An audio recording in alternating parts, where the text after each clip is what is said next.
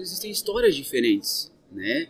Existem, né, é, histórias de vida, de sofrimento, de conquista, né?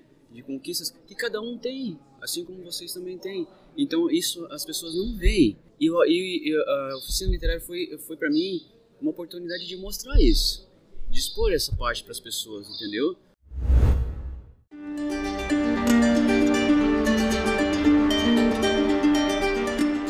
Penitenciária Industrial de Joinville.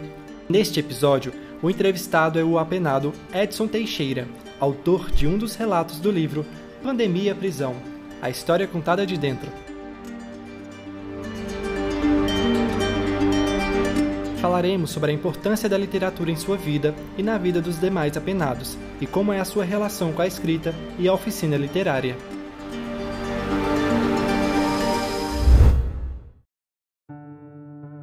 Olá, Edson, seja bem-vindo. Como as atividades artísticas entraram na sua vida? As atividades artísticas entraram na minha vida ainda criança. Eu tive acesso primeiramente é, faziam parte como trabalhos escolares, né? É, eu e a minha irmã a gente tinha quase a mesma idade, então a gente, a gente estudava na mesma turma e a, os trabalhos que a gente poderia, podia optar pela forma de apresentar, a gente sempre fazia uma paródia, uma coreografia, uma apresentação teatral, então isso estava sempre muito presente na minha infância, né? Então foi assim que eu comecei, que eu entrei para o mundo da arte. Edson, ao vir preso, você imaginaria que de dentro do cárcere você teria acesso aos livros, às oficinas literárias e que escreveria textos e que os mesmos seriam publicados? Não, no início eu não imaginava, né? Eu sim sabia que eu poderia, que eu teria a oportunidade de ler, né? E eu lia muito. Isso também me ajudou muito a controlar a minha ansiedade, né? No começo, que foi um começo muito difícil é, mas eu não fazia ideia de que um dia eu ia participar de uma oficina literária como autor? E não sabia também que eu tinha potencial para escrever, né? Então, tipo, realmente foi uma surpresa muito boa para mim. Edson, você coordenou a biblioteca dessa unidade prisional, correto? Qual a sua percepção sobre livros e prisão? Os presos querem ler? Os que leem mudam seus comportamentos? Isto é, você consegue distinguir pessoas que leem das pessoas que não leem? Com certeza. É, eu, na época que eu trabalhei na biblioteca, é, foi muito interessante. A gente fez, é, intensificou a, a, o empréstimo, os empréstimos de livros e a princípio era isso foi muito motivado pela remissão por leitura, né? Então, o interno que é, lia ao final do mês ele fazia um resumo da, do livro, da obra que ele leu e né, ele era beneficiado com quatro dias de remissão, remissão da pena. Mas a gente percebeu que alguns, a maioria dos internos, né, eles faziam, emprestavam livros também é, só para ler, pelo prazer da leitura. E isso uma escala muito grande. Assim. Então a gente tinha, tinha muitos internos que pediam livros simplesmente pelo prazer de ler. E também é, foi interessante que eu comecei, eu comecei a identificar o perfil do leitor. Então tinha leitores que gostavam de, de ler mais romances, né? É, é, livros, é, né? Aquele romance Água com Açúcar, é, Nicholas Sparks. Esse, já tinha alguns que tinham um perfil é, de ler suspense, suspense policial, né? Como Harlan Coben, Agatha Christie, então Sidney Sheldon, né? Então a gente foi interessante é, é, saber o perfil de cada leitor e, e, também ver o perfil que eu me encaixava, né? foi, foi muito legal, assim, eu tinha, a, a biblioteca é muito rica, a da penitenciária, né, a gente tinha, tem, tem mais aí de, de 5 mil exemplares de livros, e era muito bom, sabe? Isso foi, uma, foi um período que eu aproveitei bastante, né? Mas o interessante foi justamente isso, ver que a, a, a leitura, a literatura estava se encaixando no, no, né, no, no, no cotidiano desses internos, né? foi muito legal, muito bacana. Edson, mesmo sabendo que a prisão não resolve a questão das violências, mesmo assim, se tivesse que fazer melhorias nessa prisão, o que faria para que o dia a dia se tornasse menos doloroso? Eu acho que no sistema prisional, é, quem trabalha no sistema prisional, né, agente de, de ressocialização, é, ele faz questão que o interno ele lembre né, a todo momento que ele está preso, que ele é preso, né? E eu acho que isso é desnecessário. Todos nós que estamos aqui, a gente está aqui é, com uma restrição de liberdade, né? E a gente sabe disso. A gente não precisa que fique jogando isso na nossa cara ou fazendo questão de diminuir, de humilhar a todo momento. Eu acho que isso pesa muito mais, sabe? Esse período de cárcere que a gente vive. Eu acho que é, deveria ser trabalhado melhor esse corpo de segurança, entendeu? O corpo de funcionários de uma penitenciária. É lógico que eu estou falando isso dentro de uma unidade que é referência nacional, né? E acontece. Agora eu, eu, imagino o que acontece em outras unidades, né? Pelo Brasil que a gente sabe que é muito pior. Né? Então eu acho que essa cultura deveria ser modificada, entendeu? É, porque eu sempre digo assim, para a sociedade, né? Vamos falar, é, vamos falar no geral, no contexto geral. O importante quando se fala em, em, em pessoa presa é quanto tempo esse esse preso, né, essa, pessoa, essa pessoa vai ficar permanecer presa. Quanto, quanto mais tempo ele permanecer preso, melhor. Esse é, essa é a cultura da sociedade.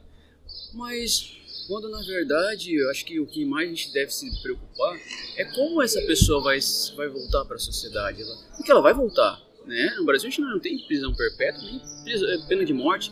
Então esse, essa pessoa presa, que hoje está presa, mais cedo ou mais tarde ela vai voltar para o convívio social, né? Ela vai ser reinserida na sociedade. E como que ela vai voltar? Vai voltar ainda pior do que ela entrou? Né? Ou ela vai entrar vai voltar ressocializada, com mentalidade diferente, porque ela teve acesso à cultura, porque ela teve, ela teve acesso né, a cursos profissionalizantes, ela teve uma outra visão da, da vida, do mundo. Né? Acho que isso é o mais importante, é isso que a nossa sociedade né, e, é, motivada pela política que a gente tem hoje no nosso país, motivada pelos esses estigmas sociais. É, é, essa é a mentalidade da nossa sociedade. E eu sei porque eu também fiz, eu também fiz parte dessa, né? Eu pensava igual, eu pensava da mesma forma. E agora eu estou vendo as coisas do outro lado. Então isso me fez abrir a minha mente e mudar a forma como eu penso, né? Edson, fale sobre a sua relação com a oficina literária sobre a importância dela na sua vida e nas dos demais presos. O que ela agregou na sua vida? A oficina literária, ela, eu participei da primeira edição como garçom no lançamento do livro, né? Eu vim aqui trabalhar no, na noite da, do lançamento e eu achei aquilo fantástico, né? É, e naquele mesmo dia eu pedi pro Alex, eu falei, conversei com o Alex, falei que eu gostaria muito de participar. Ele falou que na próxima eu, meu nome seria incluído. E realmente foi para mim foi é, foi uma, uma, uma forma de de eu me expor é, o que eu pensava, entendeu? Uh, os meus ideais, é, de eu tentar passar para o papel uh, o que as pessoas de repente não me não me não viam, né? né quando olhavam para mim, porque aqui você é, é, é, é julgado pela roupa que você veste, né? A gente tem um uniforme padrão que é amarelo, então quando as pessoas olham pra gente, elas só veem o amarelo. É interno, é preso, né? Mas por trás desse amarelo, desse uniforme amarelo, existe, existem histórias diferentes, né? Existem, né, é, histórias de vida, de sofrimento, de conquista, né? De conquistas que cada um tem, assim como vocês também têm. Então isso as pessoas não veem. E, e, e a oficina literária foi, foi para mim uma oportunidade de mostrar isso, de expor essa parte para as pessoas, entendeu? Para que elas me vissem além do uniforme amarelo. Então, é, para mim, é, também foi uma forma de, de olhar para mim mesmo, entendeu? Como eu, eu falei no meu texto ali, é, é uma forma de você, você se ver refletido no que você escreve, né? Isso é muito importante, porque às vezes é, é, você tem tanta coisa engasgada, tanta coisa que você, é, né, que você precisa externar e, e, de repente você não consegue num lugar como esse, numa conversa, né? E escrevendo você consegue, né? Colocando no, no, no papel uma, um lápis e um papel, uma caneta e um papel, você consegue é, tirar toda aquela tensão, entendeu? Passar pro, pro papel aquilo que você está sentindo, sofrendo, que está te agoniando, sabe? Você já recebeu algum feedback dos apenados ou dos seus familiares dos textos que você escreveu? Sim, sim. É, eu tenho, eu tenho assim, cada, em cada edição eu, eu tenho me surpreendido mais assim, com, né, com a repercussão do que eu escrevo, assim, sabe? É, no, no, primeiro texto foi né, um, um, conto, foi, foi bem bacana. É, teve também a estética de teatro, que foi muito, repercutiu bem, deu uma repercussão bem bacana, assim, foi uma repercussão muito positiva, as pessoas vieram me elogiar. E também vem até, até hoje as pessoas que não né, que tem, leem pela primeira vez aqui dentro da penitenciária elas vêm né, comentar comigo que acharam muito bacana o meu texto e tal. E também motiva né as pessoas a quererem participar da, da oficina. E isso poxa me deixa me causa muita satisfação assim sabe? Eu acho que essa é a intenção. Quando eu escrevo eu tento tocar as pessoas né?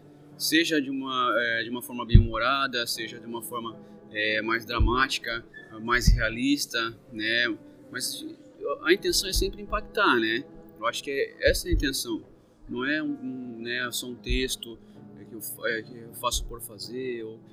A minha intenção é realmente passar verdade, né, impactar, fazer as pessoas refletirem. Eu acho que essa é a minha intenção eu tenho conseguido, né, nessas edições que eu participei. Isso é muito importante.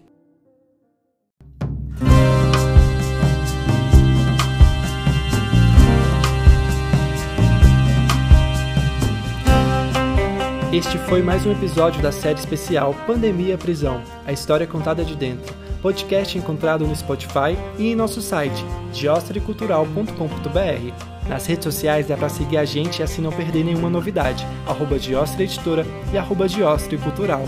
O livro Pandemia Prisão A História Contada de Dentro está disponível em nosso e-commerce. Acesse diostreeditora.com.br. Eu sou Fábio Martins e te espero no próximo episódio com a entrevista do responsável pelo setor de terapia ocupacional da unidade, Alexandre Brock.